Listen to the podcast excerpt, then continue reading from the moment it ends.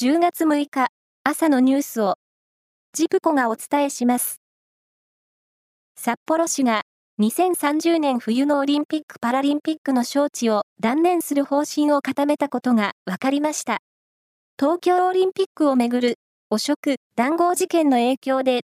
札幌市などでの開催支持率が伸び悩むなどし、開催の先送り論が強まっていたのが要因です。招致活動は仕切り直しで、2034年大会以降の開催を目指す方針だということです。ロシアのプーチン大統領は5日、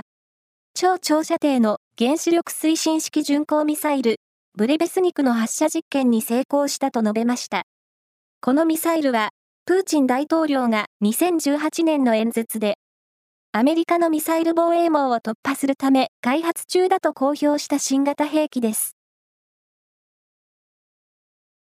中国で開催されている広州アジア大会は昨日、レスリング女子が行われ、57キロ級の桜井つぐみ選手と、四日市出身53キロ級の藤波あかり選手、それに50キロ級の吉本レミナ選手が、それぞれの階級で優勝し、金メダルを量産しました。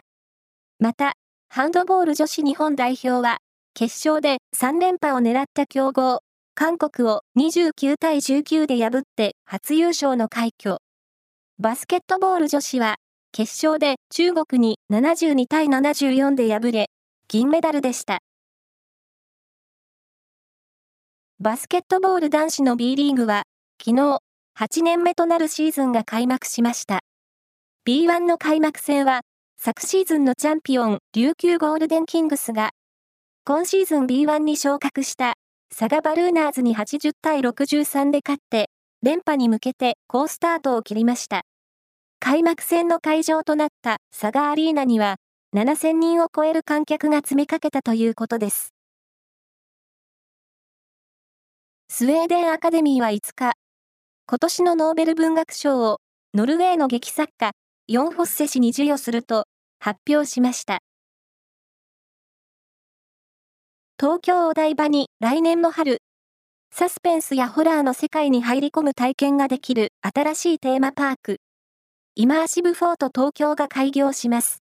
施設の名称にあるイマーシブは、英語で没入感のあるという意味で、去年閉館したお台場の商業施設、ヴィーナスフォートの建物内にオープンする予定です。めちゃ怖そう、めちゃ怖そう。以上です。